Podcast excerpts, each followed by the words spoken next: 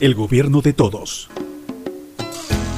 Fin del espacio publicitario. Ataraya, el poder de la radio. El siguiente es un espacio contratado. Radio Atalaya no se solidariza necesariamente con las opiniones aquí vertidas. El siguiente en Radio Atalaya es un programa de opinión, categoría O, apto para todo público.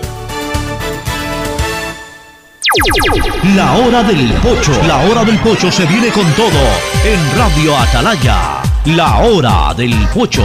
La hora del pocho. Alfonso el Pocho Car y su equipo traen para ustedes la opinión política, la opinión deportiva, más premios, sorpresas, regalos para sus oyentes. La hora del pocho, aquí en Radio Atalaya, cada día más líderes. Buenos días, este programa es auspiciado por Aceites y Lubricantes Gulf, el aceite de mayor tecnología en el mercado. CFN continúa trabajando por el desarrollo de nuestro país. El desarrollo es ahora. Con Claro, conéctate más sin pagar más. Ahora vas a poder disfrutar del doble de gigas para que puedas navegar el doble en tus redes, tu trabajo y tus estudios. Universidad Católica Santiago de Guayaquil y su plan de educación a distancia, formando siempre líderes. Banco del Pacífico, el Banco Banco, con su línea de crédito Reactívate Ecuador al 5% de interés a tres años y con los primeros seis meses de gracia. CNT con su paquete prepago de 1 a 6 dólares recibe 2 gigas en redes sociales y muchas más adicionales para navegar.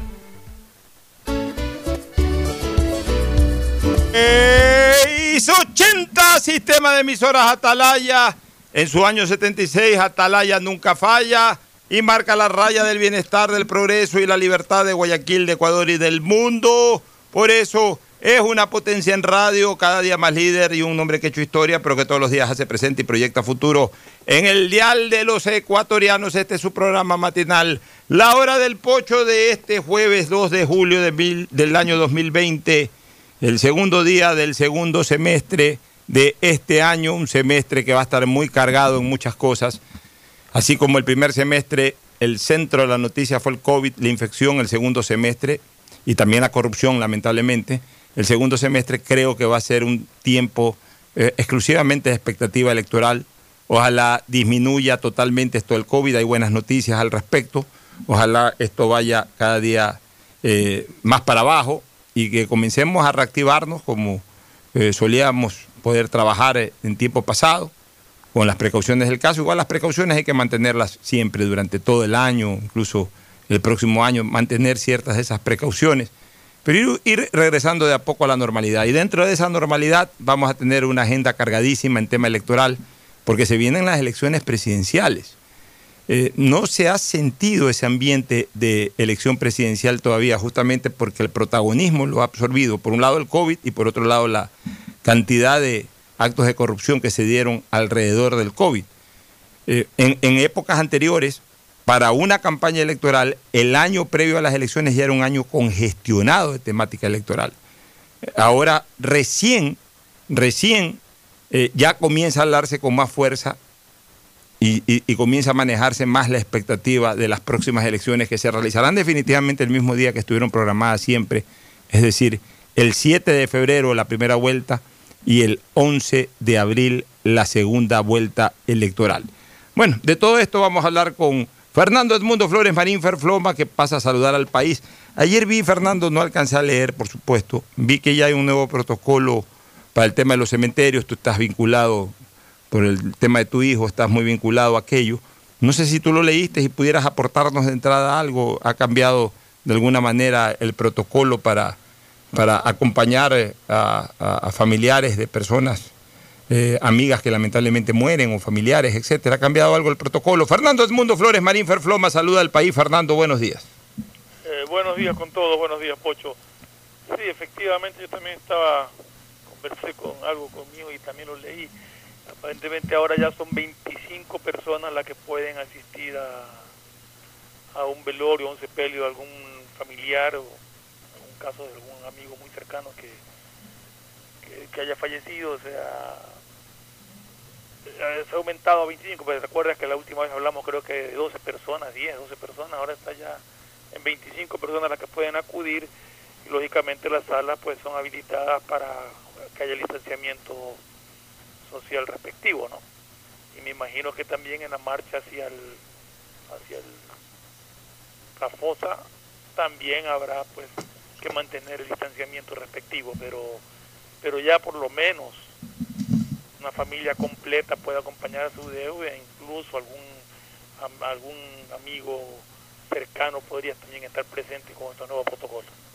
Bueno, pero lo importante, Fernando, es que ya son 25 personas. Entonces, eso, eso es bueno porque ya ante el fallecimiento de cualquier eh, ser humano, por lo menos sus más queridos, más cercanos pueden acompañarlo. Digamos que se muere un señor casado, su viuda, sus hijos, sus nietos, y ahí sumando su, su madre, si es que vive, o sus hermanos, y ahí sus cuñadas o cuñados, ahí sumando sobrinos, etcétera, sí, sí, llegan las 25 personas. Y si son más de 25 personas, pues obviamente tendrán prioridad eh, los familiares más cercanos y se turnarán. Me imagino que, que, en un momento dado podrá ir alguien a acercarse 10, 15 minutos a, y salir y entrar a otro, ¿no? O sea... ¿Qué es lo que yo te digo una cosa, Fernando? ¿Qué es lo que yo suelo hacer, además? Sin necesidad de esto del COVID salvo que sea un familiar o salvo que sea un amigo queridísimo, muy cercano, que generalmente suelo ir incluso al, sepelio. Pero cuando son amigos, personas conocidas a las que uno les ha tenido afecto, yo suelo ir, voy a la sala de velaciones, saludo con toda su familia, les presento mi pésame, rezo por ahí eh, al pie del ataúd, estoy un ratito, unos 15 minutos y me retiro. Uno no tiene por qué quedarse toda la mañana, haciendo qué toda la mañana quedándose ahí solamente para hacer presencia. O sea, ya uno le da el pésame al familiar. El familiar está, en primer lugar, está conmovido por la situación. En segundo lugar, también tiene que atender a otras personas. En tercer lugar, a veces está demasiado inmerso en su tristeza. Entonces uno no se puede poner a conversar con el familiar ahí una hora, dos horas. Mucha gente, hay gente que se queda conversando y haciendo chacota fuera riendo. Así es, pues hay gente que no tiene nada que hacer y mata el día con eso, también digámoslo así como es, pues no. O sea, a veces murió fulano, ya, ya tengo algo que hacer en la mañana y se quedan toda la mañana ahí en vez de estar metidos en la casa. Entonces, eh, de todas maneras, sí es, sí es interesante esto que ya puedan por lo menos acompañar a los difuntos, eh, sus familiares más cercanos hasta la última morada, acompañarlos hasta la última morada en un número de 25.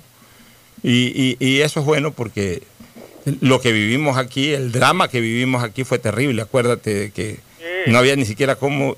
Una sola persona no podía acompañar. O sea, en, la peor crisis de la, de la mortalidad más alta Tú entregabas el cadáver en, el, en la clínica, en la casa, en el hospital y ahí, y ahí eh, bueno, si, tenías la suerte que te lo entierren a buena hora y si por ahí no encontraban, todavía hay gente buscando cadáveres de esa época. ¿no? te llamaban a avisar, ya, ya lo, ya, ya ya, en tal, en tal local está, en tal nicho, en tal parte está, pero nadie podía estar presente, o sea, sencillamente, eh, eh, es más, a muchos los llevaron a la morgue y como tú dices, muchos se perdieron en las morgues, entregaron cadáveres cambiados, acuérdate, de personas que incluso habían pagado, que esa es otra vaina que, que fue otra de las grandes desgracias, esta corrupción que nos golpea tanto, de los que vendían los cadáveres a los familiares, incluso entregaron cadáveres cambiados, cenizas cambiadas de gente que había pagado por las cenizas de su pariente y después resulta que su pariente había estado en coma y estaba vivo.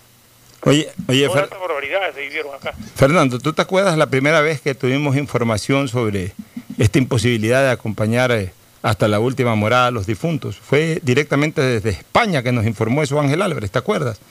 Cuando nos dijo, eh, no se pueden velar muertos, no se pueden acompañar al cementerio a los familiares. Y, tú y yo aquí nos quedamos sorprendidos con eso que escuchamos de Ángel Álvarez. Caramba, qué, qué cosa más dramática. Y, mira que nos tocó vivir en tan poco tiempo. Diez días después ya estábamos viviendo exactamente lo mismo. esa es una de las cosas que no me voy a olvidar jamás de este COVID. Que a propósito, Fernando, ya Ecuador en este momento está a 50 muertos menos que China. De los declarados por COVID. Ojo, de los declarados por COVID. Porque hay otros que se presumen que son por COVID. Ahí ya casi que duplicamos a, a los muertos por China, sino que también de China tenemos dudas. Pues, cifras. Claro, pues China también tenemos dudas. A lo mejor en China se murieron 100 o 200 veces más de lo que ellos han reportado. Pero por lo menos hablemos que de reporte a reporte, oficialmente hablando, ya estamos a 50 muertos de China. Eh, Guayaquil ya hace rato que, y afortunadamente no aporta con esa eh, cifra fúnebre. Pero el Ecuador, y somos al final de cuentas ecuatorianos y somos un solo país, el Ecuador está reportando apenas 50 muertos menos que China. ¿Te acuerdas cuando veíamos lo de China? Claro. Número uno, y chicas, nos asustábamos. Eh, China ya está en el puesto 22, este Fernando. Ya hay cuatro, hay tres países de Sudamérica que están arriba de China. Brasil, Perú, Chile y Colombia, cuatro países de Sudamérica. Y ya mismo estamos nosotros en número de muertos. Y si no estamos en número de casos, es porque en el fondo no hemos hecho la cantidad de pruebas versus lo que han hecho los chinos o versus lo que han hecho otros países, que por eso hace que los casos sean inmensos. Si, si en Ecuador hubieran, si en Ecuador se hubieran hecho 200 mil o 250 mil test más, o sea, bordeando los 400 mil test, ya, tuviéramos más casos de lo que reportó China oficialmente. Yo digo que todos, yo creo que todos los países, todos, sin excepción, ha habido mayor, mayor número de contagiados que los que han declarado oficialmente y mayor número de fallecidos de los que declaran oficialmente.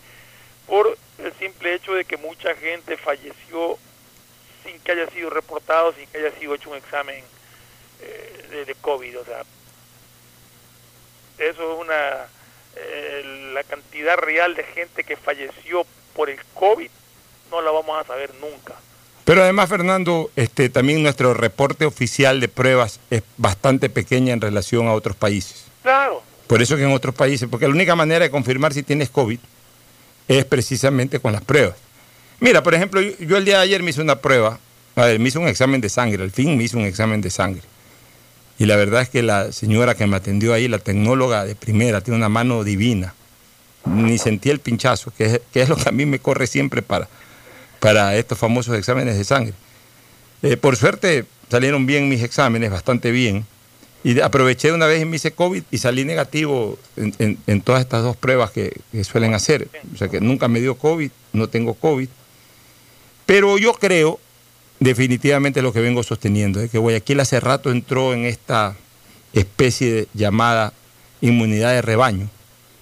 Y de hecho, eh, ya se informa de que un 70% de los habitantes han sido contagiados. Entonces ya hay esa inmunidad de rebaño. Y esa inmunidad de rebaño, atención, esa inmunidad de rebaño, eh, la, tenemos todos, o sea, la vamos adquiriendo todos, hasta los que no nos hemos enfermado de COVID. O sea, ¿qué, ¿qué, es la llamada inmunidad de rebaño? Es, es, la formación natural de anticuerpos que permiten actuar contra un virus en particular o una bacteria en particular. Eso es inmunidad. Es, es, ese, ese, es el concepto propio de la vacuna. ¿La vacuna qué es? La vacuna no es otra cosa que anticuerpos que te ponen, este, te ponen en, en, en el suero o en la vacuna a efectos de estimular tu sistema inmunológico para que cuando aparezca una bacteria o aparezca un virus, y, y, obviamente la vacuna mayormente te la ponen en las personas que no han sufrido de la enfermedad, o sea, que no tienen la enfermedad. Se van generando estos anticuerpos, está listo el cuerpo para eh, la invasión de ese potencial virus, de esa potencial bacteria, y apenas aparezcan, inmediatamente actúan y, y, y neutralizan a tu cuerpo y aíslan a tu cuerpo del riesgo de la infección. Es, es, ese, ese, es el fondo de la vacuna. Entonces, la inmunidad de rebaño no es otra cosa que la capacidad que tienen los organismos, los cuerpos de nosotros, los seres humanos, para que en el marco de un ambiente, digamos que bastante saturado de infectados, captar de alguna u otra forma una dosis de anticuerpos que nos permitan, sin haber, sin haber sido eh, eh, víctimas o sin habernos enfermados, enfermado de, con la presencia de ese virus, ya tener ese anticuerpo. O sea, no lo produce la presencia del, de, del virus, sino que lo produce el entorno. Y, y, y, ya nos prepara nuestro cuerpo a efectos de que cuando aparezca ese virus pueda actuar, pueda, pueda participar inmediatamente en defensa de nuestro organismo. O sea, explicado quizás de una manera no muy técnica, no muy científica, pero en eso consiste la inmunidad de rebaño. Por eso que para que haya inmunidad de rebaño se necesita que el ambiente esté congestionado de gente que haya sido infectada y que tenga anticuerpos. Cuando escuchamos a las autoridades de salud, especialmente al ministro de Salud, que considera que Guayaquil está prácticamente en un semáforo verde porque así lo vive la ciudadanía desde hace, semanas, y además con un 60 o 70% de personas de esta ciudad ya contagiadas.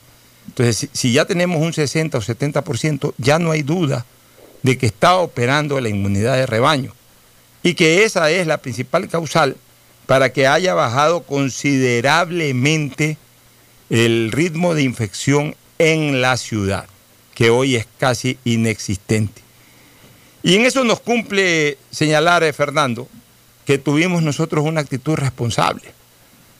Gracias al monitoreo que hacíamos, últimamente lo hemos dejado de hacer, en cualquier momento lo retomamos, de los eh, centros sanitarios de Guayaquil, especialmente hospitales del servicio público. A ver, este, te, voy a decir una cosa. Eh, yo tengo un chat que tengo donde está el presidente de, de, Solca, lo, voy a decir porque eh, es muy gran amigo. ayer algo decían de un posible rebrote, porque las noticias que dan son a veces muy confusas. Entonces hablaba 891 casos nuevos en Guayas y 700 y pico en Pichincha. Pero en el chat nos puso, no sé en qué parte estarán porque ni Solca ni los hospitales de la Junta han recibido nuevos infectados. Por eso. Y, y, ayer me lo ratificó Mario Leone. Mario Leone Piñataro, mi gran amigo, que es uno de los más importantes médicos que hay en Solca. Le pregunté, oye, ¿cómo está Solca con COVID? Cero.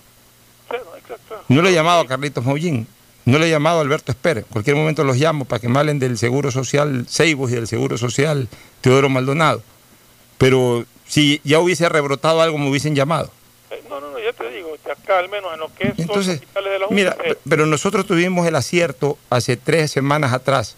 Porque andan que joden. Hay gente que, oye, yo creo que hay gente que de verdad eh, reza para que vuelva esta desgracia. Andan es que joden, andan es que mandan audios de WhatsApp. Pero incluso, incluso tú oyes a ciertos noticieros que andan atrás de, que... Andan atrás de que digan de que hay rebrote nuevamente. O sea, ya es, lo hacen como un modus operandi, como un modus eh, laboralis. O sea, eh, no hay noticiero si es que no hay una noticia distinta a la de ayer en torno al tema COVID. Ojalá no cambie ya nunca esto y, busquen otras noticias. Pero andan, andan es pendientes de este tema y hay gente dedicada a mandar mensajes en WhatsApp. Y, yo los desenmascaro siempre, ¿no? Hablan con esa solemnidad. Eh, oye, quiero decir, como que si estuvieran conversando con alguien cuando es clarísimo de que están mandando a rodar un WhatsApp, un audio de WhatsApp. Oye, este, mira que te quiero contar una cosa, estuve en una fiesta y, comienzan a alarmar a la gente con fábulas. Yo hace tres semanas, ¿te acuerdas que tuve que preparar un audio así mismo para mandarlo a rodar, eh, dándole tranquilidad a la gente, porque al final de cuentas para eso estamos, ¿no? Cuando las cosas están graves, están graves y hay que advertirles, como le advertíamos siempre a la gente, no salgan tranquilos, quédense en casa, eh, protéjanse, seguíamos eh, constantemente y minuto a minuto el monitoreo de la atención farmacéutica, de la atención de salud, hasta de la atención funeraria. Todos seguíamos minuto a minuto cuando la situación ameritaba, pero, pero si ya en este momento el tema no es dramático, ni siquiera alarmante, ya casi que ni preocupante, ¿por qué tenemos que meterle alarma a la gente? Al contrario. Porque aquí consideran que la gente se mueve y, funciona en base al miedo. Pero qué miedo, ¿por qué hay que meterle miedo a la gente? La gente está pues, funcionando bien. Exacto, tú no puedes. Yo creo que, que Guayaquil guayaquileño, más allá de lo que se puede haber dicho, ha reaccionado bien, se ha cuidado bien, se ha logrado superar esta crisis de una manera excelente, si cabe el término, porque el tiempo de recuperación fue, fue bastante rápido en comparación a otras ciudades y otros países. Entonces, eh, eh, que hay que seguirse cuidando, sí hay que seguirse cuidando, que hay que usar la mascarilla por, por protegerse uno y por proteger a los demás, por respeto a los demás, hay que usar la mascarilla permanentemente que hay que tener distanciamiento social, hay que tener distanciamiento social, que hay que evitar las reuniones mayores a 20 o 25 personas como nos están diciendo a través del COE, hay que hacerlo. Olvidémonos de fiestas y de reuniones masivas y ni nada, no. En ese sentido tenemos que seguirnos cuidando y protegiendo. pero tampoco tenemos que tener temor de salir a la calle, de salir a, comprar algo. Oye, ya, a, mí ya pasó. En su momento les dijimos, no salgan. Ahora no les estamos diciendo no salgan. Ahora estamos nosotros pidiendo responsablemente, cuídense. A los que salgan, cuídense, mascarilla, distancia social, etcétera. Todas las recomendaciones que nos están pidiendo que cumplamos. Oye, eh, y a veces, ¿sabes qué? Me da la impresión de que la gente que se pone a molestar no es ni siquiera para, para eh, evitar eh, que, verdaderamente se formen este tipo de contagios dramáticos, sino que lo hacen, no me extrañaría que algunos de los que hacen eso es por el, por, el, viejo y malhadado criterio, estoy jodido yo, que se jodan todos. A lo mejor estoy sin trabajo, a lo mejor estoy jodido, se me fue abajo, se me fue a pique el negocio. ¿Sabes qué? Que se jodan todos. Ahorita comienzo a rodar esta bola para que nadie salga ya que todo el mundo también quede jodido. O sea, ¿por qué hay que actuar así? ¿Por qué hay que actuar egoístamente? Ya, si yo me jodí, que ojalá el de al lado salga para adelante y a lo mejor una vez que salga para adelante de alguna manera le toco la puerta o lo molesto a ver en qué me puede ayudar. Pero aquí, la mentalidad típica de los ecuatorianos, jodido yo que se joda el resto. O sea, y, y entonces comienzan a pasar ese tipo de bolas. No hay nada, señores. Guayaquil está perfecto. Guayaquil está muy bien. En Guayaquil hay menos muertes que el año pasado, ya a esta época. O sea, a esta época, en el cálculo de, estos días a días. Y hay menos muertos en relación a los días a días de esta época, el año anterior o el año 2018. Obviamente ya en el, en el, eh, en el acumulado de todo lo que va del año, pues la, cantidad de muertos que ha habido en Guayaquil es sin parangón en relación a, la historia, porque se murieron tantos y tantos en tres meses que ya eso ya para la estadística final es impresionante e inigualable. Pero en este momento, ya en, lo que estamos de este instante en relación a años atrás, incluso se está muriendo menos gente. ¿Por qué? Porque la gente se está cuidando, porque la gente se está alimentando mejor, porque la gente está en, menor contacto con focos infectos contagiosos. Entonces, todo eso es bueno y todo eso ayuda para que incluso haya más salud pública. Estamos hablando de Guayaquil. Estamos hablando de Guayaquil. Claro. casos supuestamente reportados en la provincia del Guaya. No sé porque mentiría, desconozco si en algún otro cantón de, Guayaquil, y al hablar de Guayaquil estoy incluyendo a Daule. el Gran Guaya, el Gran Guayaquil. no, el Gran Guayaquil. Eh, pero yo no sé si en, otros cantones como Milagro o más allá puedan haber casos de, de infectados. Eso lo desconozco. Y sé que la situación en Quito sigue siendo congestionada y sigue siendo complicada. Nos vamos a la primera pausa para retornar con temas políticos. El siguiente es un espacio publicitario apto para todo público. Hola profesores, si sabían que CNT tiene los juegos más pepa de la web, hablen bien. Recargando este 6 latas, recibes sin costo una suscripción a CNT Gamers, el portal con los juegos más top para que no pares de divertirte. CNT, conectémonos más. Más información en www.cnt.com.es. Han sido días difíciles para el país, pero al igual que tú, no nos rendimos y seguimos empujando por el desarrollo. Por eso el gobierno de todos, a través de la CFN, destinó más de 50 millones en financiamiento para capital de con su producto Pyme Express. Hoy, son más de 800 pequeñas y medianas empresas beneficiadas que darán un gran alivio a sus negocios y así cuidar los empleos de miles de familias ecuatorianas. Trabajas por el desarrollo, nosotros para apoyarte, para seguir avanzando, porque al Ecuador lo reactivamos todos. CFN. Toda una vida. El si quieres estudiar, tener flexibilidad horaria y escoger tu futuro, en la Universidad Católica Santiago de Guayaquil trabajamos por el progreso en la educación, ofreciendo cada día la mejor calidad. Estamos a un clic de distancia. Contamos con las carreras de marketing, administración de empresa, emprendimiento e innovación social, turismo, contabilidad y auditoría, trabajo social y derecho. Sistema de Educación a Distancia de la Universidad Católica Santiago de Guayaquil formando líderes siempre. Para que todos en tu familia estén conectados al mismo tiempo y puedan navegar en redes, jugar en línea, trabajar y ver películas, contrata Internet Claro de 25 megabytes para tu casa que incluye licencia Microsoft Office 365 por 25 dólares más impuestos. Además, te apoyamos con el segundo mes de Internet y si lo necesitas, te ayudamos a financiar tu computadora con Claro. Todo se conecta.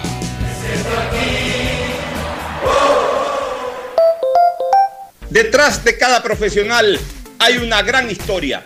Aprende, experimenta y crea la tuya. Estudia a distancia en la Universidad Católica Santiago de Guayaquil. Contamos con las carreras de marketing, administración de empresa, emprendimiento e innovación social, turismo, contabilidad y auditoría, trabajo social y derecho.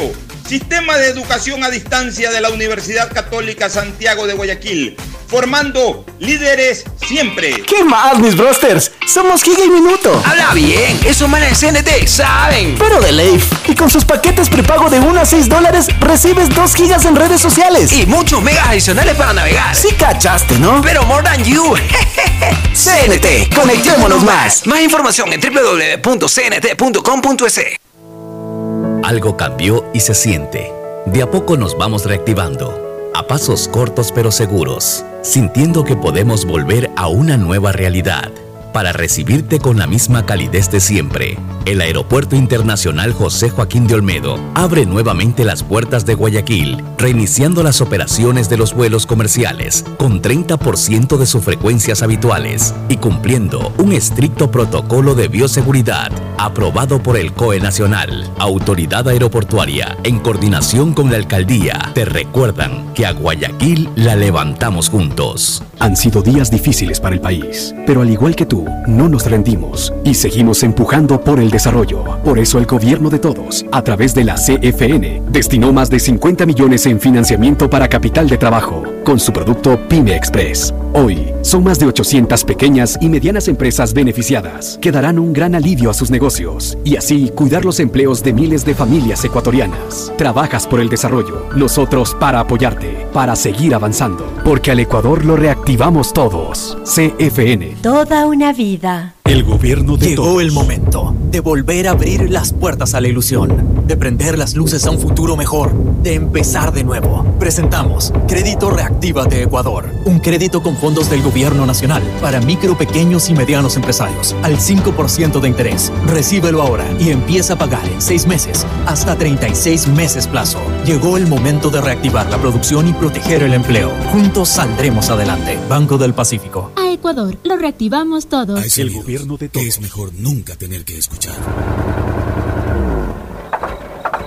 Porque cada motor es diferente. Desde hace 104 años, lubricantes Gulf mantiene la más alta tecnología y calidad en línea de aceites para motores a diésel y gasolina. Está hecho con una fórmula especial para dar excelente protección a todo tipo de motores, evitando el desgaste prematuro de pistones, anillos y árbol de levas, ayudando a mantener limpio el motor y libre de depósitos que se forman por las altas o bajas temperaturas. Dele a su motor lo que se merece. Lubricantes Gulf, la más alta tecnología en lubricación. 104 años preservando la vida de su motor. Lubricantes Gulf. Gulf es más lubricante.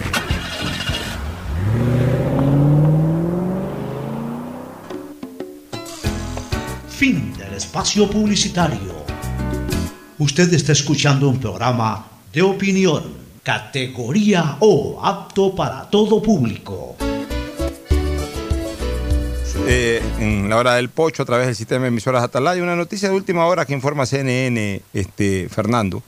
Reino Unido reconoce inequívocamente, es decir, sin equivocación, a Juan Guaidó como presidente de Venezuela y le niega a Nicolás Maduro Moro el acceso al oro venezolano almacenado en las bóvedas del Banco de Inglaterra.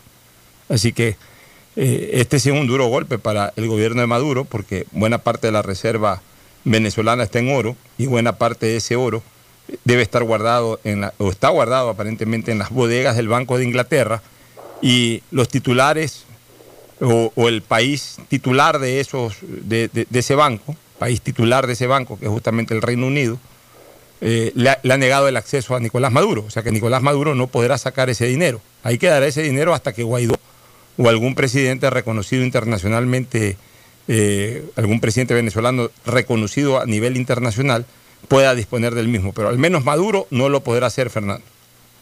Sí, sí, y esa noticia, y también vi que Maduro había expulsado a la embajadora de la Unión Europea en Venezuela, pero que no ha podido le había dado plazo para salir, pero no puede salir porque no hay vuelos. Así que creo que no podrá salir hasta después de, de una semana o para este fin de semana. Creo que tiene planificado el retorno le fue imposible salir de Venezuela por la falta de vuelos. Mira tú cómo está Venezuela, realmente ya ya el tema de Venezuela ya no no, sé ni, ni cómo tratarlo. Realmente ese dictador suelo de quinta categoría sigue incrustado ahí sostenido por una mafia militar que lo, que lo mantiene para beneficios personales nada más. En fin, vamos a ver cuál es el epílogo de esto. Eh, yo quería tocar un tema porque vi un tweet que, que lo tengo aquí a la mano que puso la ministra María Paula Romo. ¿Qué dice María Paula Romo? Eh, María Paula Romo pone un tweet que dice eh, eh, luego de esta detención en Sucre, Manabí, el juez calificó la legalidad de la detención y los liberó de inmediato. Tendrán que presentarse todos los lunes. Y arroba a la judicatura, a la Policía del Ecuador y a la Fiscalía del Ecuador. ¿Pero a causa de qué fue esa, Pero esa déjame, detención? déjame- déjame terminar el, el tema de, este, de aquí. Ujú. Aquí están tres fotos.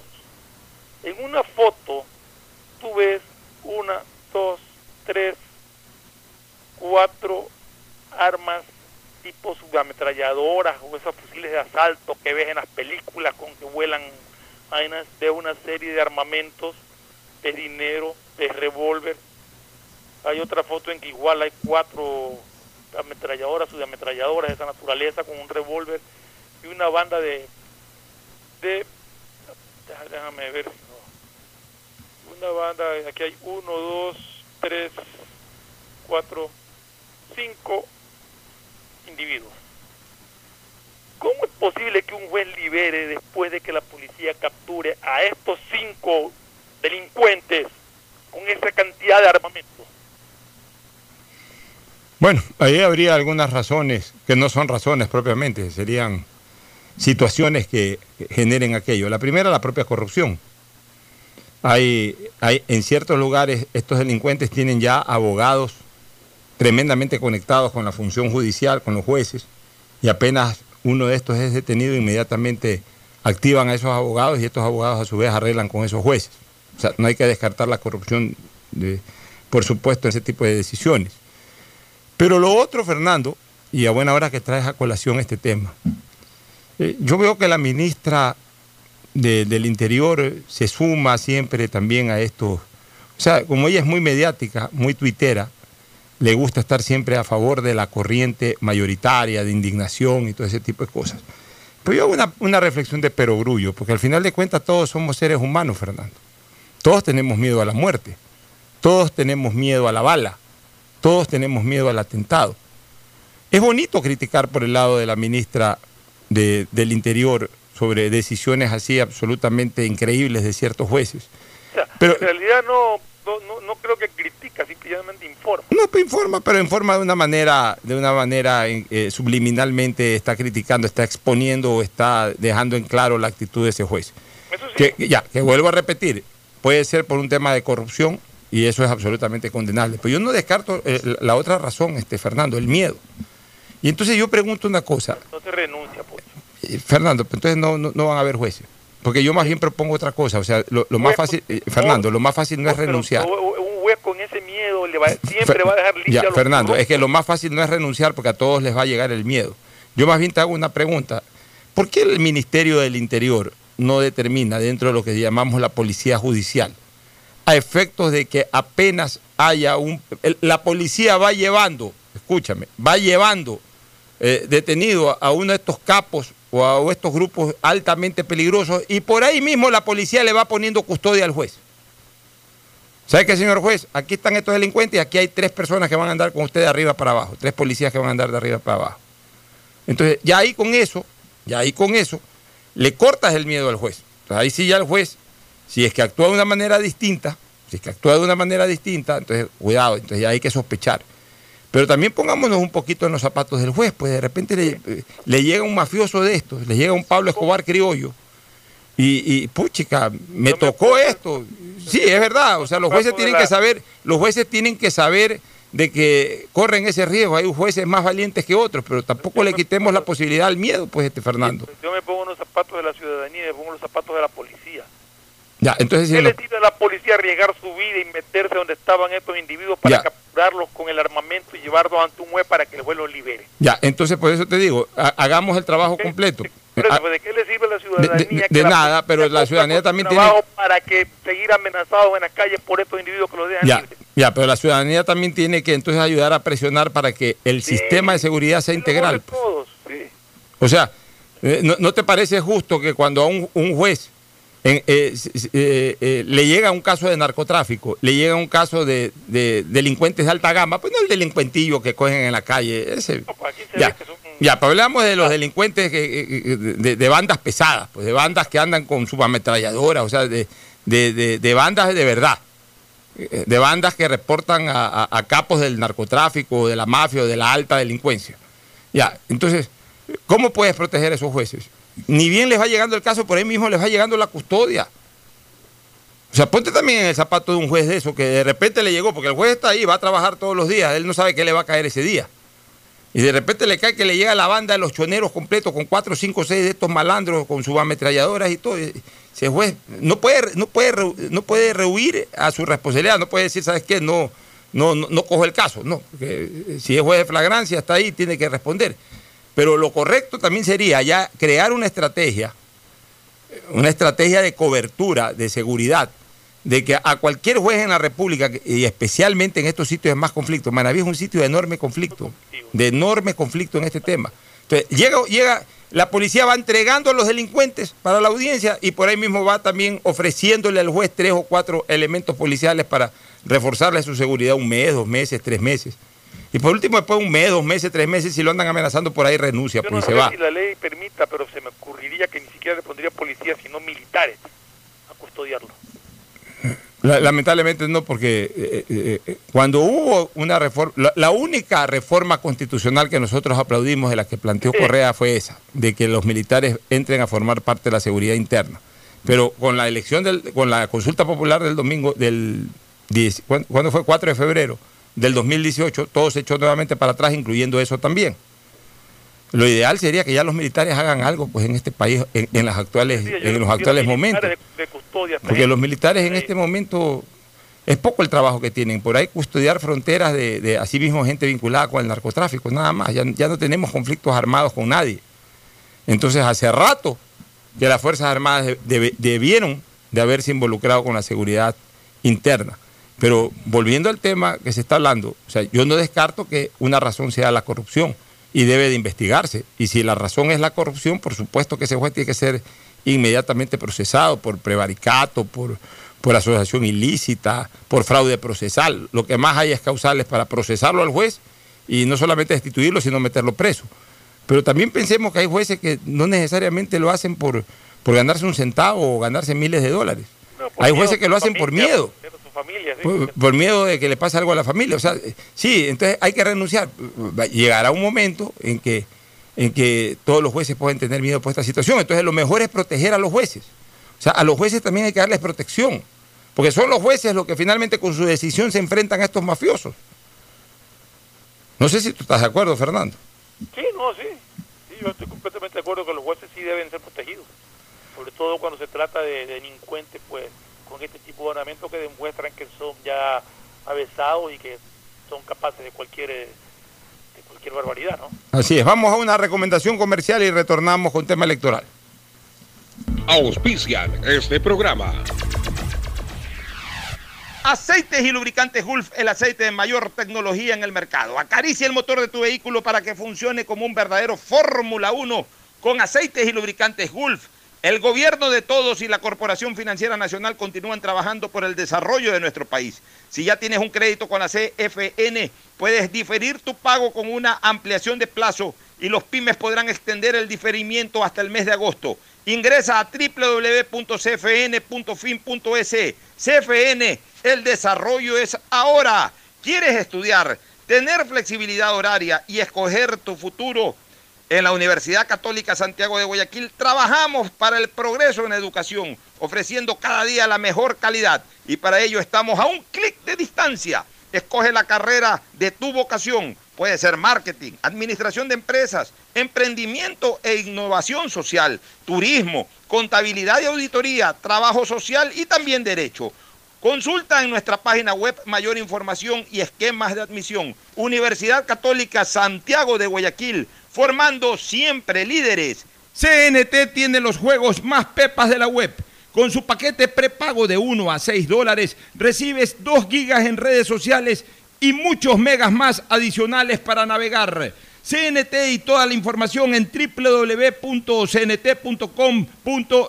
Conectémonos más. Llegó el momento de volver a abrir las puertas de tu negocio con el crédito Reactívate Ecuador impulsado por el gobierno nacional al 5% de interés a 36 meses y los primeros 6 meses son de gracia. Solicítalo hoy en el Banco del Pacífico, el Banco Banco del Ecuador. Ahora vas a poder disfrutar del doble de gigas para que puedas navegar el doble en tus redes, tu trabajo y tus estudios. Y también compartir el doble con tu familia y amigos. Activa el nuevo paquete prepago de 2 gigas que viene con más llamadas ilimitadas a 5 números claro, 100 minutos a otras operadoras y gigas gratis para llamar y videollamar por WhatsApp y Facebook Messenger. Solo por 5 dólares. Conéctate más sin pagar más.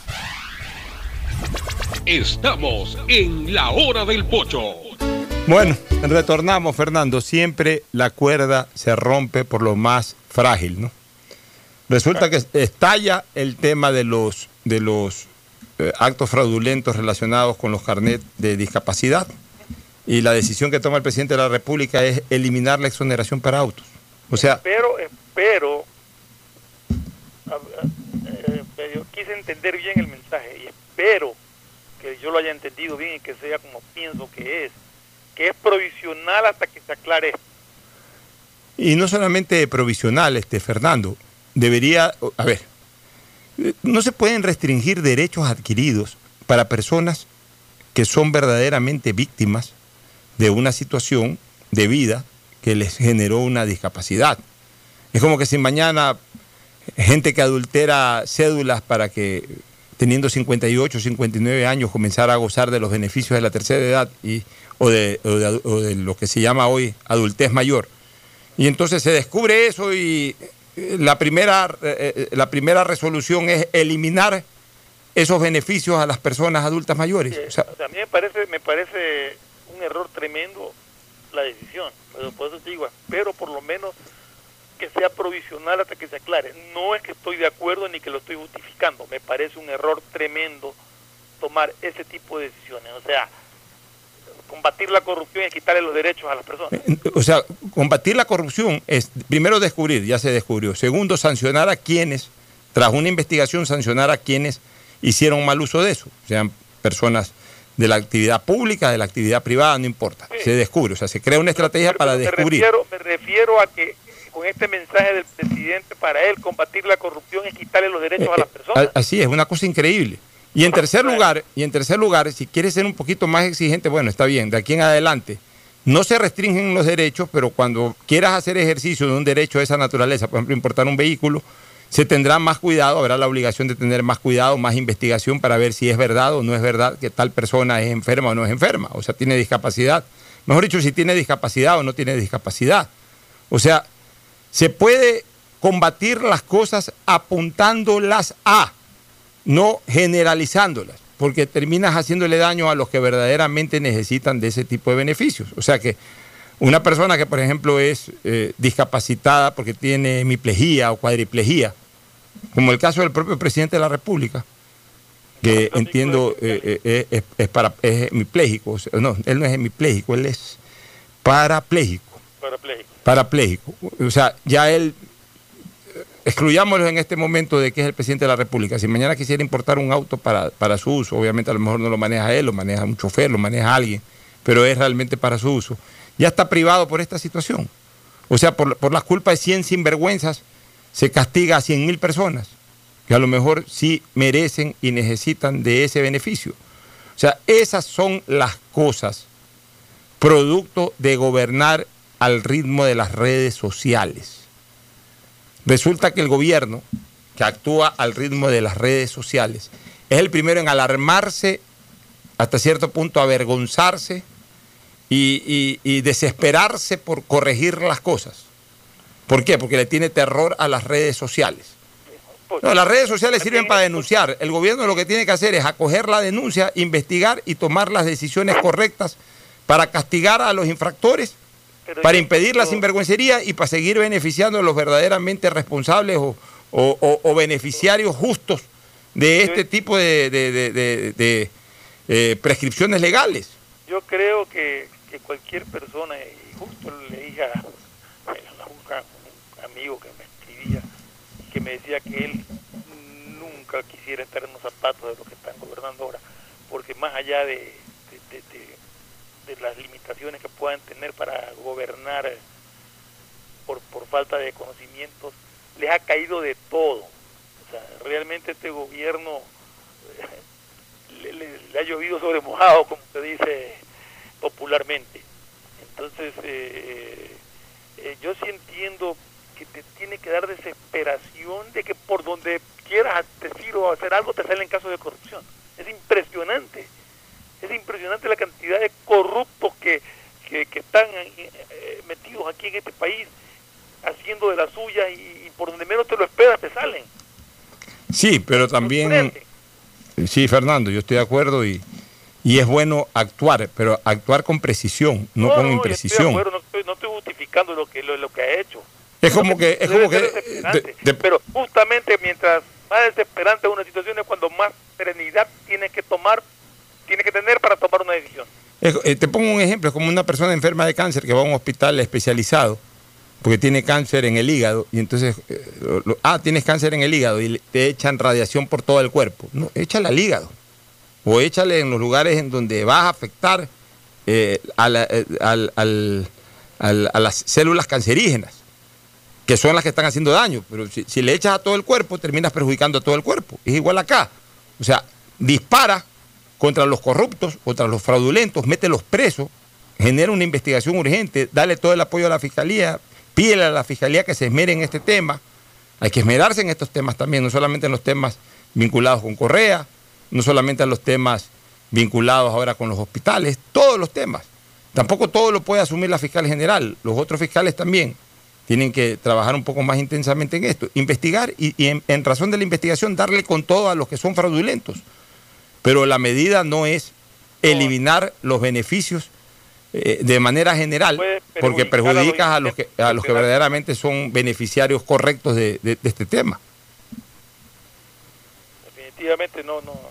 Aquí están pagando justos por, por pecadores, o sea, los inocentes se quedan sin derechos por culpa de cuatro o cinco sinvergüenzas que se han aprovechado de, de esta situación. Oye, No es correcto. vamos a lo político. Mira, Eh, a ver, lo político quería comentar justamente que tengo aquí a la mano, sino que no creo que el audio se lo pueda pasar.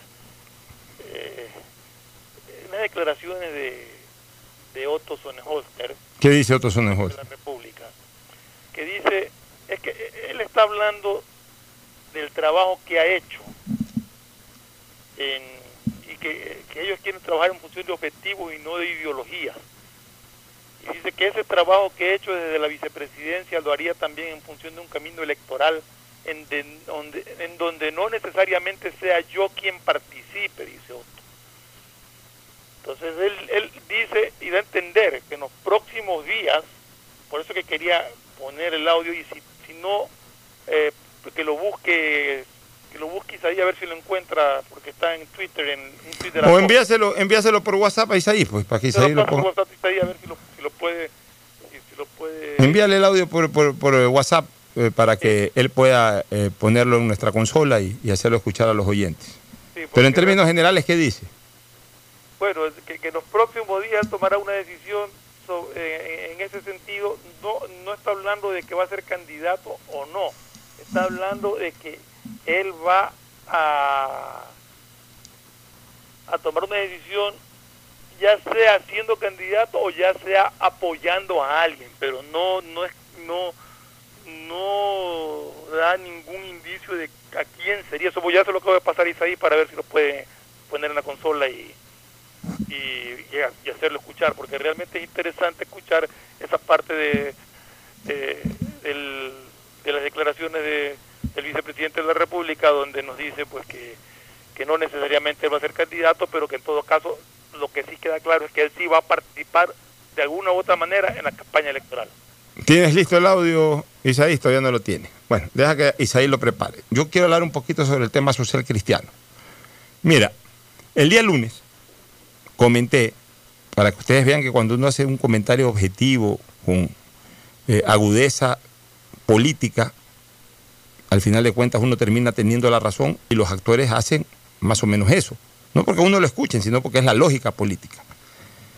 A partir de que el líder máximo del Partido Social Cristiano dijo, dijo que no. ¿Qué comenté yo aquí el día lunes?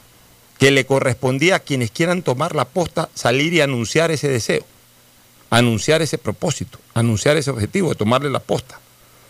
Que el Partido Social Cristiano una vez más entraba tarde a la contienda electoral.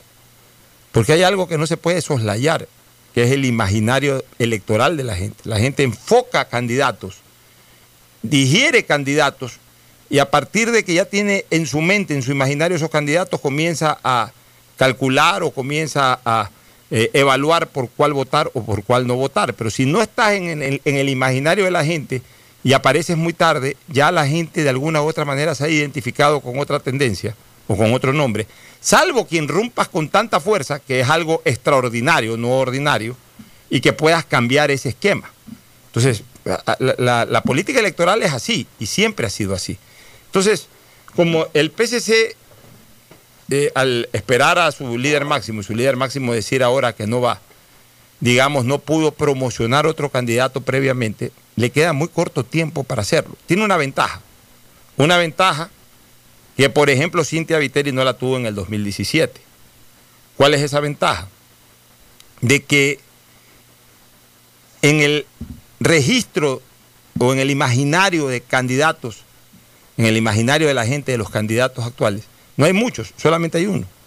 Hoy sólido, solamente hay uno, Guillermo Lazo, que ese es el único que se sabe que va de candidato, que va por una organización fuerte y que tiene un antecedente político inmediatamente anterior importante como haber participado en una segunda vuelta. De ahí no se saben de más candidatos, no se sabe cuál es el candidato del correísmo, no se sabe cuál es el candidato del gobierno, no se sabe eh, tampoco cuál es el candidato del Partido Social Cristiano, que son de alguna u otra manera los actores más fuertes de la política.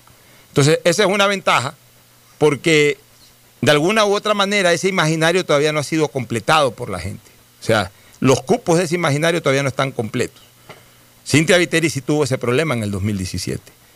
Como se demoraron en su designación, ya cuando la designaron, ya en el imaginario electoral de la gente estaban Lenín Moreno y Guillermo Lazo que se habían posicionado en ese imaginario ya con mucho tiempo anterior de trabajo. Obviamente Lenín Moreno se sabía que era el candidato de Correa, de, todas maneras había sido vicepresidente, gozaba de muy buena imagen. Digamos, Lenín Moreno gozaba de, una imagen bastante light, como hoy la tiene Sone Holzner, por ejemplo. Pero Lenín Moreno sí dijo a inicios del, eh, del 2016, dijo, voy de candidato. Ya en el 2016, ya por febrero, marzo, ya se había anunciado que Lenín Moreno era el candidato del correísmo, del gobierno en esa época. Y el otro era Guillermo Lazo. Entonces, cuando entró ya Cintia Viteri a la palestra como candidata, ya fue un poco tarde, porque ya estos otros dos ya habían de alguna u otra manera asumido la atención y posiblemente las preferencias mayoritarias del electorado. Hoy, ¿cuál es la ventaja del potencial candidato social cristiano? de que solamente está en la palestra Guillermo Lazo. los otros partidos políticos todavía no ponen candidato. Entonces, esa es una ventaja, por ejemplo, en relación a lo que les ocurrió cuatro años atrás. Y por eso hacen bien César Ron, Cronfle, María Cristina Reyes, el propio Henry Cucalón, aunque a este último no se lo he escuchado en ese sentido, por lo menos los otros tres sí, decir que quieren ser candidatos. ¿Por qué? Porque ya se ponen en la palestra ya la gente los comienza a nombrar como presidenciables. Ya la gente comienza a hablar de ellos como presidenciables. Entonces ya entran en, ese imaginario de la gente. Ahí los social cristianos, si tuvieran eh, la creatividad que se necesita para darles un empuje a estos candidatos, ellos pudieran manejar una estrategia que podría ser interesante. Armar, hablemos así, este show que es el de las primarias. Pero al estilo, al estilo estadounidense. Pues, Pero acuérdate que las declaraciones de Jaime Nebot dijo que iban a poner un candidato del partido o independiente. Bueno, pero ya. Dejó abierta la puerta que podría ser alguien ajeno al partido. Bueno, pero incluso ese independiente ya tiene que también decir, yo quiero, yo voy como independiente, pero quiero el auspicio social cristiano y ya lanzarse al ruedo. Entonces, ya, entonces, mira, ya, estratégicamente a ellos les convendría armar esta especie de show de primarias como lo hacen en Estados Unidos. En Estados Unidos en parte es para eso, también para ir consolidando la imagen presidenciable de quien al final de cuentas va a llevar la batuta republicana o la batuta demócrata. Entonces, por ejemplo, podrían armar debates. A ver, una cosa es la pelea, otra cosa es la, la rivalidad. O sea, en este momento tienen que entender eh, todos los precandidatos social cristianos que pasan a ser amigos y rivales, como, como el título de aquella telenovela de tiempo pasado.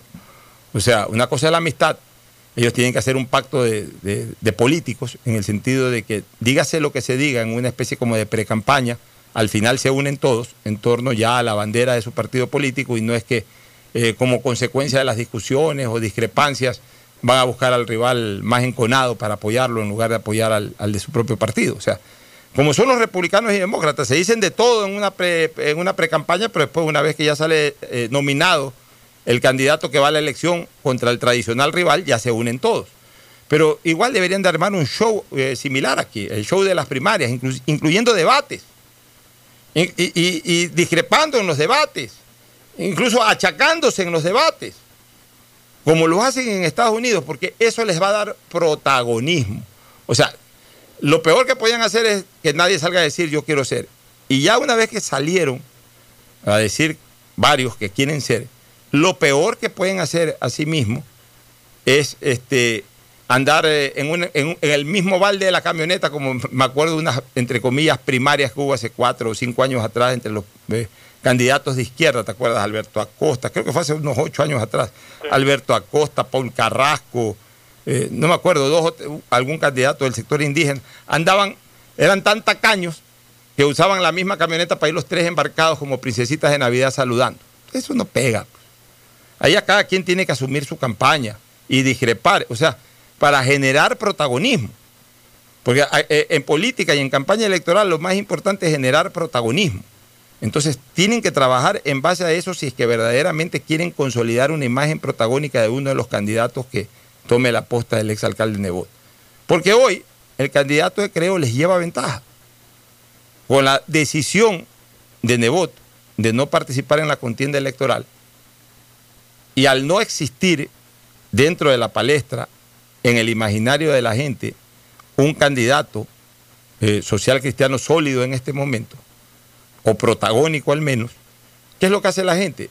La gente se reagrupa en tendencia. Ok, si no va Nebot, los que estaban simpatizando con Nebot dicen, bueno, el candidato de la tendencia entonces es Lazo, me voy con Lazo. Entonces, Lazo hoy es el gran beneficiario de la decisión, políticamente hablando, es el gran beneficiario de la decisión de Nebot porque además es el único candidato que está en la palestra. Entonces es el único que puede ir sumando adeptos en ese sentido.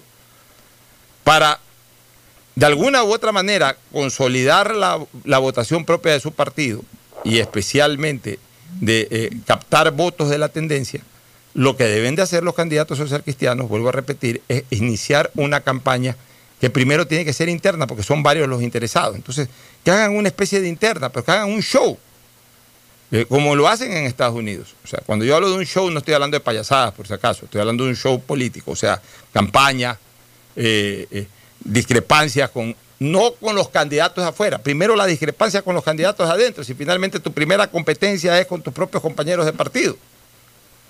Y luego, ya ahí sí viene la discrepancia con los rivales políticos de otras tiendas. Y ahí, obviamente, pues es también una forma de enraizarse en el imaginario de la gente. Porque no basta con decir yo quiero ser candidato. Por ejemplo, César Ron dice yo quiero ser candidato. Perfecto. Y está bien, César Ron siempre ha tenido esa pretensión de querer ser candidato. Ya, la gente leyó en el periódico César Ron quiere ser candidato. ¿Y qué más hizo César Ron de aquí hasta que lo nominen candidato? Nada. Ah, ponerse a discutir dos, tres cosas que, hizo el gobierno o eh, oponerse a dos, tres criterios que hizo algún potencial rival político electoral. Eso no da. O sea, tiene que estar en el, en, el constante teje y maneje de la noticia. Y, siendo un partido que pueda arrojar cuatro o cinco precandidatos, obviamente de un nivel político importante, que han sido asambleístas o, o han sido presidentes de cámaras, etcétera. Bueno, una manera, una manera de compensar eh, eh, el tiempo en que no han podido crear esa imagen presidenciable es justamente crearla ahora, pero de una manera mucho más intensa. Y la única manera que yo desde, desde una visión política veo que la puedan hacer de manera intensa es precisamente participando en una especie de primaria, más allá de la forma como se decida en esas primarias quién va a ser el nominado. Puede ser de que haya una elección abierta para los partidarios, puede ser de que sea a través de encuestas, puede, puede eh, la forma como se resuelva la primaria es una cosa totalmente distinta a lo que yo estoy enfocando. Desde el punto de vista de mi análisis político, lo que yo estoy enfocando es que necesitan hacer protagonismo. Y la única manera de hacer protagonismo es creando cierta confrontación. Una confrontación obviamente que no sea excesiva, porque ya con una confrontación excesiva puede haber una enemistad también, puede crearse una enemistad. Esa no es la idea. Es como en Estados Unidos. Lo que necesita Pocho es tomar decisión rápido. Partido Social Cristiano tiene que nominar ya a su candidato. Y, y hay una pequeña diferencia con el correísmo, porque creo, creo que el correísmo es un voto duro. O sea, lo que diga Correa por ese voto, o sea, el porcentaje del correísmo que, que no es que lo que tenga es voto duro, 100% lo que dice el líder. No sucede lo mismo en los otros partidos políticos, llámese como se llame, partido político, eh, en cuanto a- al endoso de votos que pueda hacer el líder. Creo que es mucho más fuerte en el lado del correísmo porque la gente es cerrada a lo que diga Correa. En otros partidos políticos no son tan cerrados a lo que el líder dice, sino que la gente analiza mucho más. Ya, pero es que también, escúchame, ahorita hay dos eh, líderes eh, que están fuera de, de la palestra electoral. El uno se llama Jaime Nebot, el otro se llama Rafael Correa. Hay una diferencia sustancial desde el punto de vista de, la designación electoral entre ambos. El correísmo no tiene fichas, fichas en este momento eh, que pretendan con protagonismo eh, adquirir esa nominación. No tiene, o sea, eh, depende, o sea, el fuerte es Correa, el exclusivamente fuerte es Correa. Ya, está totalmente desarticulada la cúpula correísta, están en México, están por todos lados. Entonces Correa tiene que buscar un candidato y Correa ahí sí puede decir, a ver, eh, Fernando Flores es mi candidato. ¿Cómo? ¿Quién es Fernando Flores? No importa quién es, es mi candidato. Entonces la gente dice, ¿sabes que voy a votar por Fernando Flores? ¿Pero quién es Fernando Flores? El candidato de Correa. Ya. Entonces, entonces ya, entonces a- a- ahí, ahí queda el, el tema. En el, en el lado social cristiano la cosa es distinta, porque en el lado social cristiano sí hay dirigentes políticos que han generado protagonismo, no en la dimensión todavía presidenciable, no en la dimensión mucho menos de liderazgo que tiene Jaime Nebot, pero de todas maneras eh, que, han sido asambleístas, que, que de alguna u otra manera se han estado moviendo para esta posibilidad. Entonces es un poco más difícil esa nominación rápida. Mira, si, si el correísmo no lo hace, no es porque no tenga posiblemente el candidato, sino que a lo mejor no le conviene en este momento aflojar el candidato. Porque pueden temer de que sea susceptible a que todo el mundo, la prensa que no le tiene simpatía Correa, los sectores políticos, etcétera, comiencen a, a disparar los dardos. O sea, no te sorprenda que el anuncio del candidato correísta se dé siete días o cinco días antes del cierre de las inscripciones presidenciales. No te sorprenda eso. Puede ser que sí, puede ser que no, pero no te sorprenda, por eso digo. En el caso acá, en el caso acá de los socialcristianos es distinto. Entonces, eh, sí hay gente que va a disputar esa postulación. Entonces, no, no se puede hacer la próxima semana, ni se puede hacer después de 15 días. Pero como mientras más tiempo pase, por eso es que yo desde mi visión de estrategia política hago este comentario. Mientras más tiempo pase sin que se dé la nominación, si es que no hacen bulla, cuando se dé esa nominación, llegan, llegan fuera del imaginario electoral de la gente. Pero llegan como incógnitos. No sé si como incógnito, pero fuera del imaginario electoral de la gente. Entonces, ellos tienen que incorporarse en este momento en ese imaginario electoral. Y la única manera de incorporarse es a través del show político, de las primarias, de los debates, de la confrontación incluso entre compañeros mismos, a efectos de eh, ser noticia. Pero en este, en este, en ese panorama de demorarse, parece el tiempo, sigue ganando entonces la candidatura de Guillermo Lazo, que es el que ya está nominado y que es el que puede ir exponiendo sus planes. Es que Guillermo Lazo ahorita está en un camino, en un camino con corriente a favor. ¿Por qué? Porque tiene tres cosas Guillermo Lazo que, que, actúan como motores en su barca. La primera, su propia decisión. Yo diría cuatro cosas. Primero, su propia decisión, la decisión de ir. Segundo, sus antecedentes políticos inmediatos, corredor en segunda vuelta. Tercero, tiene una organización política sólida, que además no, no, ha puesto en discusión, obviamente él es el líder de ese movimiento político, no, no se ha puesto en discusión ni su liderazgo ni su candidatura. Y en cuarto lugar, tiene el músculo financiero también a título personal y a título partidista para poder empujar esto, para, empujar una precampaña, para empujar la campaña. Entonces, eh, él tiene las cuatro patas de la mesa muy sólidas. Y eso es una ventaja inconmensurable. Más aún cuando el principal contrapeso de tendencia o de corriente se retira, entonces él es, a mi criterio, el principal absorbente de, ese electorado que en un momento determinado puede quedar disperso ante la ausencia del principal líder del Partido Social Cristiano. El electorado se nutre en función de lo que el candidato le diga. Y el único candidato que puede ahorita hablar y decir cosas es él, es Guillermo Porque es candidato. Entonces, él, es candidato, entonces él puede actuar, puede hablar, lo habla a título de candidato. Entonces, constantemente se está incorporando a ese imaginario electoral de la gente a ese, a ese imaginario presidenciable de la gente. Entonces, no le queda más a los candidatos social cristianos que comenzar a asumir protagonismo, pero comenzar a asumir protagonismo como presidenciables. Porque eh, otro tipo de protagonismo lo tienen. O sea, María Cristina Reyes tiene otro tipo de protagonismo, es protagonista de la política. Pero necesita tener protagonismo presidenciable. Eh, lo mismo, Henry Kronfeld ni siquiera tiene tanto protagonismo. Pero bueno, necesita crear un protagonismo general en primer lugar y luego un protagonismo presidencial. César Ron tiene un protagonismo político, necesita crear un protagonismo presidencial. Henry Cucalón tiene un protagonismo político, necesita crear un protagonismo presidencial. Entonces la única manera es generar noticias. Y la generación de la noticia no está en pelear contra Lazo, no está eh, en pelear o discutir contra Vargas, ni siquiera ya contra el propio gobierno, más allá de que siempre se dan temáticas, cualquiera de esas cosas siempre se dan temáticas para oponerse. En este, la candidatura. Claro, en este momento necesitan ganar adeptos al interior, pero sobre todo necesitan hacer noticia. Entonces ellos mismos pueden llegar a un acuerdo y decir, ¿sabes qué? Vamos a darnos un poquito.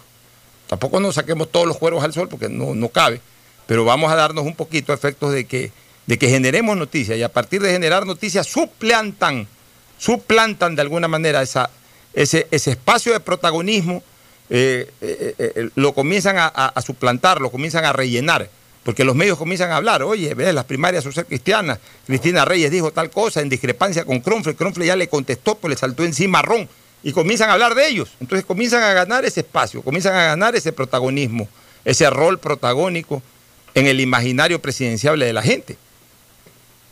¿O me equivoco, Fernando? No, no, es correcto. Eh, eh, la, presencia del candidato es, es importantísima, es lo que yo vengo diciendo, pero el análisis de, que todas estas personas que han manifestado su voluntad de, de, participar en una campaña o una precampaña electoral, porque realmente son precandidatos a la presidencia, de la, precandidatos por su partido, tienen que darse a conocer, tienen que dar a conocer cuáles son sus... Porque por mucho que sea del mismo partido, de la misma ideología, siempre hay ciertas maneras distintas de enfocar o de comunicar lo que quieren hacer. Y esa es la labor que tienen ahorita para poder llevar la nominación o la aceptación de, los votantes. O sea, ¿qué es lo que me propones? ¿Cómo me lo propones? ¿Cómo lo vas a hacer? Entonces, eso al interior del partido va a significar tomar la decisión de cuál de ellos será el candidato. Nos vamos a una pausa, retornamos con el segmento deportivo.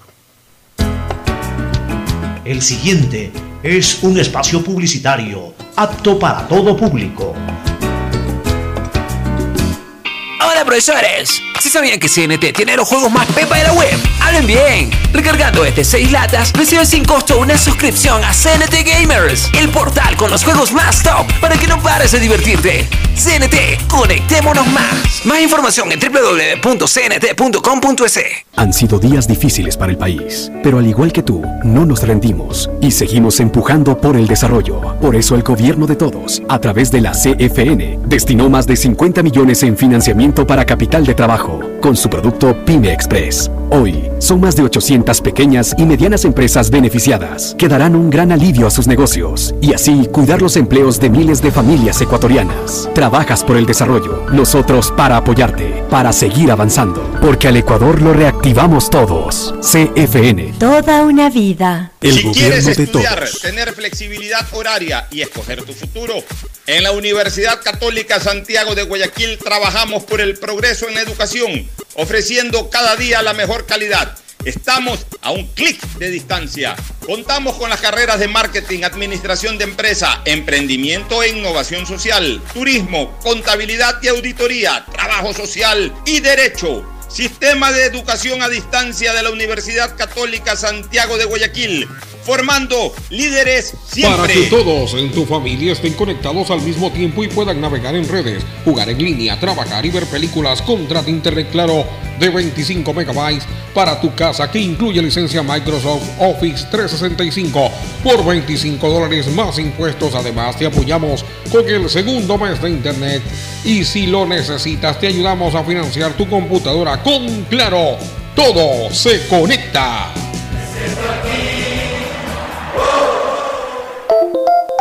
Detrás de cada profesional hay una gran historia. Aprende, experimenta y crea la tuya. Estudia a distancia en la Universidad Católica Santiago de Guayaquil. Contamos con las carreras de marketing, administración de empresa, emprendimiento e innovación social, turismo, contabilidad y auditoría, trabajo social y derecho. Sistema de educación a distancia de la Universidad Católica Santiago de Guayaquil, formando líderes siempre. ¿Qué más, mis brosters? Somos Giga y Minuto. Habla bien, esos manes de CNT saben. Pero de Leif. Y con sus paquetes prepago de 1 a 6 dólares, recibes 2 gigas en redes sociales. Y muchos megas adicionales para navegar. Sí cachaste, ¿no? Pero more than you. CNT, conectémonos más. Más información en www.cnt.com.es. Algo cambió y se siente. De a poco nos vamos reactivando, a pasos cortos pero seguros, sintiendo que podemos volver a una nueva realidad. Para recibirte con la misma calidez de siempre, el Aeropuerto Internacional José Joaquín de Olmedo abre nuevamente las puertas de Guayaquil, reiniciando las operaciones de los vuelos comerciales con 30% de sus frecuencias habituales y cumpliendo un estricto protocolo de bioseguridad aprobado por el COE Nacional. Autoridad Aeroportuaria, en coordinación con la Alcaldía, te recuerdan que a Guayaquil la levantamos juntos. Han sido días difíciles para el país, pero al igual que tú, no nos rendimos y seguimos empujando por el desarrollo. Por eso el gobierno de todos, a través de la CFN, destinó más de 50 millones en financiamiento para capital de trabajo con su producto Pyme Express. Hoy, son más de 800 pequeñas y medianas empresas beneficiadas que darán un gran alivio a sus negocios y así cuidar los empleos de miles de familias ecuatorianas. Trabajas por el desarrollo, nosotros para apoyarte, para seguir avanzando, porque al Ecuador lo reactivamos todos. CFN. Toda una vida. El gobierno de Llegó todos. el momento de volver a abrir las puertas a la ilusión, de prender las luces a un futuro mejor, de empezar de nuevo. Presentamos Crédito Reactiva de Ecuador, un crédito con fondos del gobierno nacional para micro, pequeños y medianos empresarios al 5% de interés. Recíbelo ahora y empieza a pagar en 6 meses hasta 36 meses plazo. Llegó el momento de reactivar la producción y proteger el empleo. Juntos saldremos adelante. Banco del Pacífico. A Ecuador, lo reactivamos todos. Hay sonidos que es mejor nunca tener que escuchar. Porque cada motor es diferente. Desde hace 104 años, Lubricantes Gulf mantiene la más alta tecnología y calidad en línea de aceites para motores a diésel y gasolina. Está hecho con una fórmula especial para dar excelente protección a todo tipo de motores, evitando el desgaste prematuro de pistones, anillos y árbol de levas, ayudando a mantener limpio el motor y libre de depósitos que se forman por las altas o bajas temperaturas. Dele a su motor lo que se merece. Lubricantes Gulf, la más alta tecnología en lubricación. 104 años preservando la vida de su motor. Lubricantes Gulf. Gulf es más lubricante.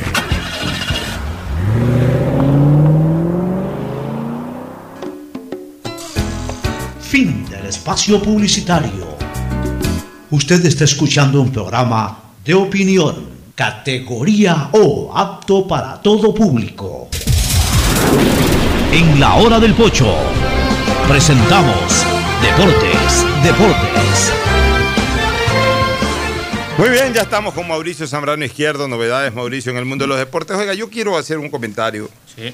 Eh, mira, aquí me compartió Clever Chica Zambrano, presidente de AER Nacional. Este, me compartió un WhatsApp que intercambió con la señora ministra de- del Interior, con Doña Paula Romo. doña María Paula Romo. Es que esta vaina no la hacen, no la hacen en base, estas decisiones no la hacen en base a, a un verdadero análisis, sino que la hacen es en competencia de quién toma la decisión, de quién tiene el poder para tomarla, de que por qué, dijiste, por qué salieron a decir tal cosa cuando a nosotros nos corresponde. O sea, terminan dándole prioridad a otros temas y no al de fondo, que es si en este momento es peligroso o no es peligroso reanudar el campeonato uno y dos, si es necesario o no es necesario hacerlo. Aquí está el chat que me compartió Clever Chica. Clever Chica le pone, estimada ministra María Paula Romo, buenas noches. Fue anoche que hizo este chat. Las transmisiones de fútbol son en determinadas radios un concepto de ingreso importantísimo. O sea, él abogando por las radios, ¿no? porque es su, es su papel como presidente de AER. En algunas de ellas les genera el 90%, en el resto del mundo todas las ligas ya están jugando, respetando los protocolos, teniendo en cuenta que en Italia, España y la misma Alemania, que fueron afectadas severamente por el COVID-19, están jugando. Con estos antecedentes, le agradeceremos mucho interponer sus buenos oficios ante el COE Nacional para que autorice el reinicio del Campeonato Nacional el 17 de julio. En espera de su grata respuesta, le reitero a nombre de los radiodifusores deportivos su fina atención al presente pedido. Atentamente, saludos. Cache, Clever Chica.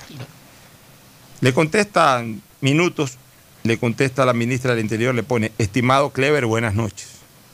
Lamento mucho que la Liga Pro haya hecho todo al revés. Dieron rueda de prensa y anunciaron fechas sin haber presentado los protocolos. Presentaron los protocolos este fin de semana y los estamos mandando a revisión.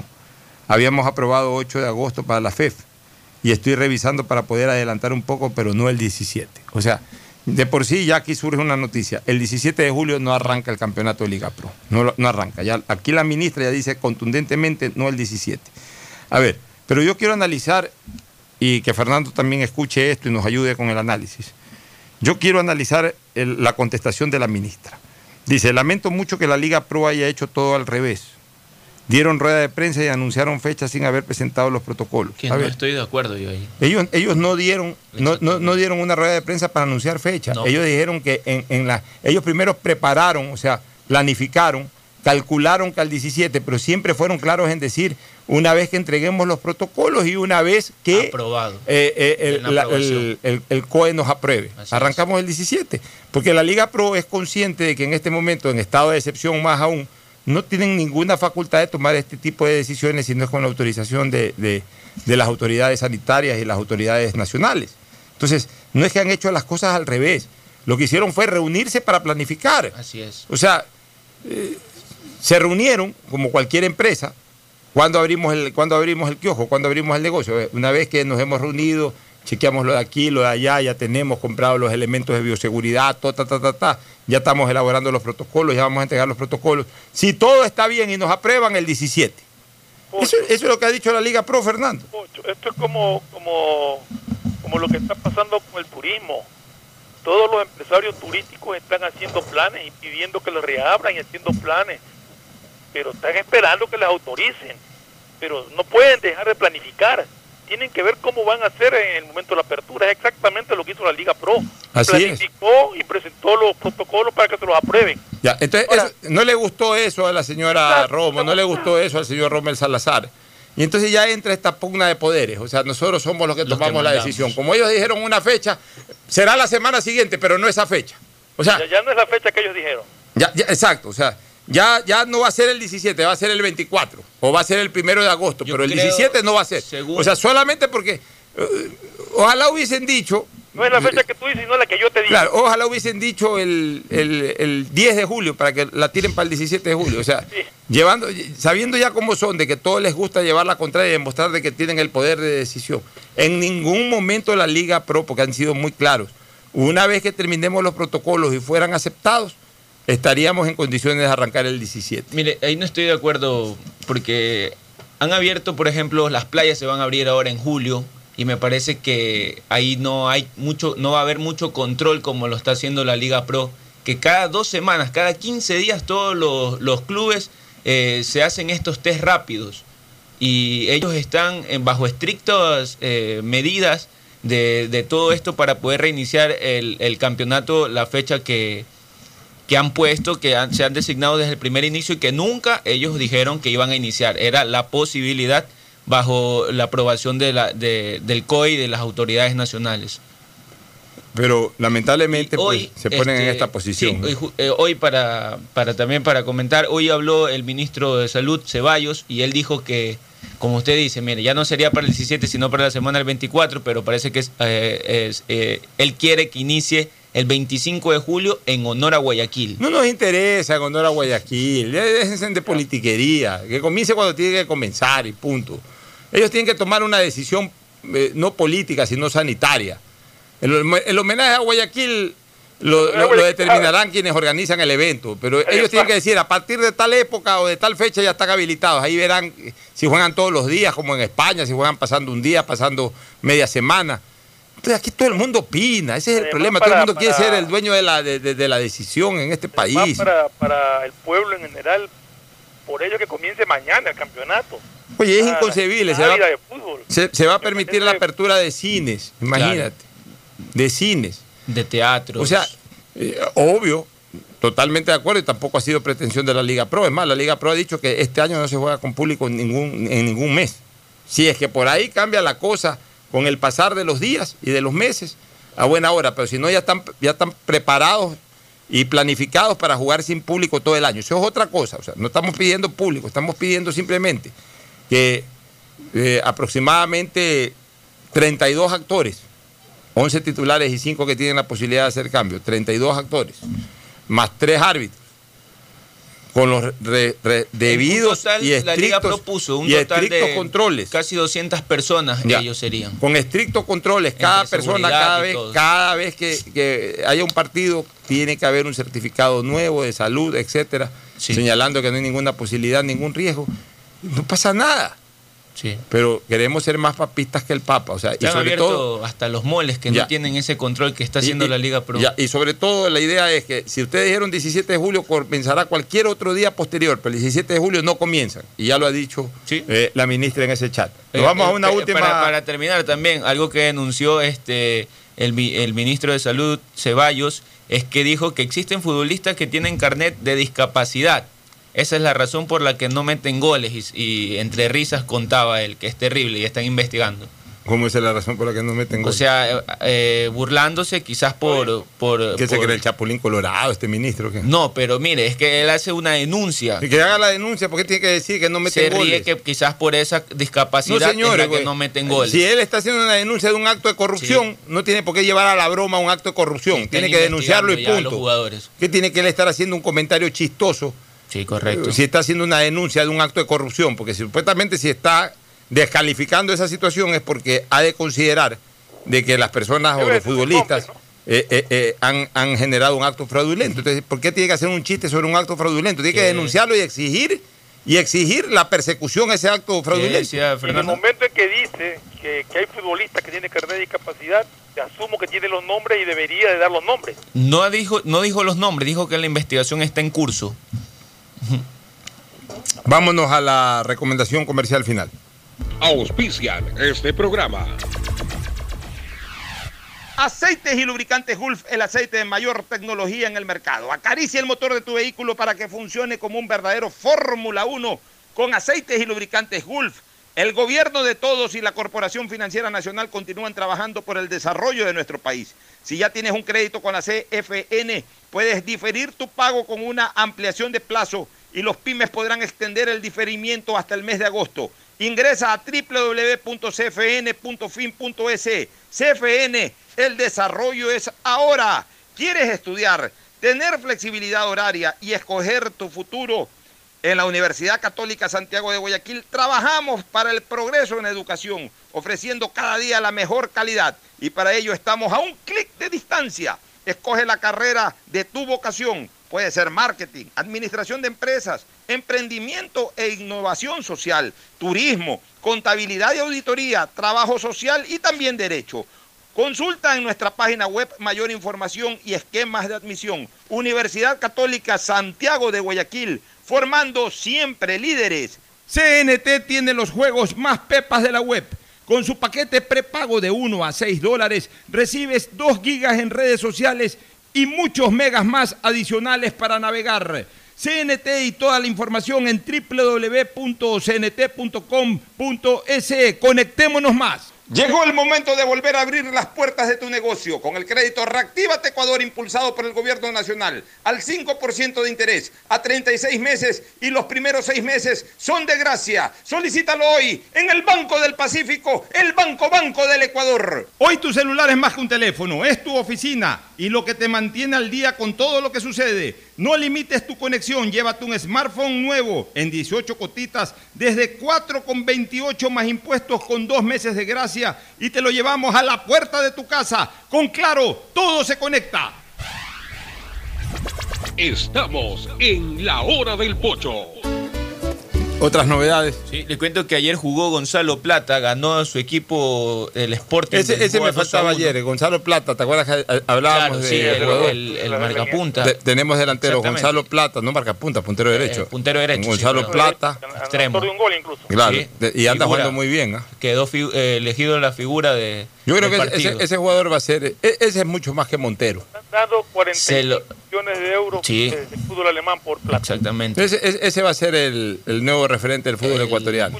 El Leipzig me parece que es. Tienes el dato de que el 50% de los derechos deportivos Sí, correcto. siguen perteneciendo a Independiente Sí, del Valle. correcto, es verdad. Los 50% de los derechos son de Independiente del Valle. A la transferencia entrarían pues aproximadamente 22 millones Oye, la, medio la de plata, la euros. plata trae plata. ¿no?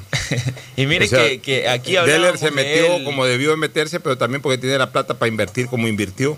Y ya ha recuperado de sobra y, y- y- o sea, ya ha ganado mucha plata con el fútbol, pero bien ganada, ¿no? Mire que, que aquí ha trabajado. en la época del sudamericano, que tuvo unas actuaciones que pecaba a veces de individualidad, pero siempre destacaba. En el mundial creo que fue uno de los mejores y está destacando ahora en el Sporting, en donde se está haciendo titular todos los partidos. O, o sea que hasta el momento, destacando. de medio campo para adelante, tenemos equipo en Europa. Sí. En el medio campo, Cristian Novoa, Kiko Cristian Novoa, Kika Sabeiro, está Gonzalo Plata por izquierda, Gonzalo Plata, eh, eh, Felipao, Felipao y Campana. y Campana. Y creo que hay otro volante más por ahí. Hay un volante de estos. Joel Valencia no está por Joel ahí. Valencia también. Joel Valencia. O sea, ahí tenemos el medio campo para adelante completo. Este, atrás tenemos dos marcadores de punta. Nos falta, un Ramírez, arque- nos, fal- Pervis. nos falta un arquero y dos centrales y tenemos un equipo europeo. Sí. Y con gente joven. Y hay que ver, porque hay algunos de estos de la sub-20 que se fueron a jugar a Europa y que están en Europa. Sino que uno no se acuerda hay, así. hay algunos, el otro día no me acuerdo ni el, ni el apellido, pero uno que anda por, por, por, ¿dónde era que andaba? por Rumania, por algún lado andaba un muchacho joven jugando. ¿Alguna otra cosita ya para Sí, cerrar? Hay, este, le cuento que hay novedades en los equipos de, de la Liga Pro. Hay muchos equipos que están en deudas. Entre uno de ellos es el Nacional. No van a pagar Hay un algunos centavo. jugadores que no cobran desde la mitad de febrero y se les adeuda marzo, abril, mayo y junio. Otros de los que también eh, pasan esta crisis es el Deportivo Cuenca, quien el delantero uruguayo eh, no llega, no hay un acuerdo por la reducción salaria- salarial. Es Gustavo Ales, un delantero, y podría retornar esta semana a su país. Y también existen problemas con la continuidad de Rafael Biotti. O sea, Buen retorno, amigos. No hay plata para eso. Y ayer se- también se dio la salida de del jugador de del de perdón de, del Delfín el, actual campeón ecuatoriano llegó, eh, quien llegó a principios de, año a, un acuerdo con uno de los extranjeros, un europeo, se acuerda de, bueno, ni nos acordamos, es más, ni siquiera me recuerdo que, que, haya debutado el hispano ecuatoguineano Nico Cata. Cata. Nico Cata, exactamente. De Guinea Ecuatorial. Que no seguirá en Delfín tras publicar en su cuenta de Instagram, Instagram The End. O sea, la, pregunta es, ¿estuvo en Delfín? Sí, por eso le digo, no me recuerdo que haya jugado y terminó, parece, su, su vinculación con el Delfín. Gracias por su sintonía. Este programa fue auspiciado por... Aceites y lubricantes Gulf, el aceite de mayor tecnología en el mercado. CFN continúa trabajando por el desarrollo de nuestro país. El desarrollo es ahora. Con Claro, llévate tu nuevo smartphone en 18 cotitas desde 4.28 más impuestos y con dos meses de gracia. Te lo llevamos a la puerta de tu casa. Universidad Católica Santiago de Guayaquil y su plan de educación a distancia, formando siempre líderes. Banco del Pacífico, el Banco Banco, con su línea de crédito Reactívate Ecuador al 5% de interés a tres años y con los primeros seis meses de gracia. CNT con su paquete prepago de 1 a 6 dólares recibe 2 gigas en redes sociales y muchas más adicionales para navegar. Este fue un espacio contratado. Radio Atalaya no se solidariza necesariamente con las opiniones aquí vertidas.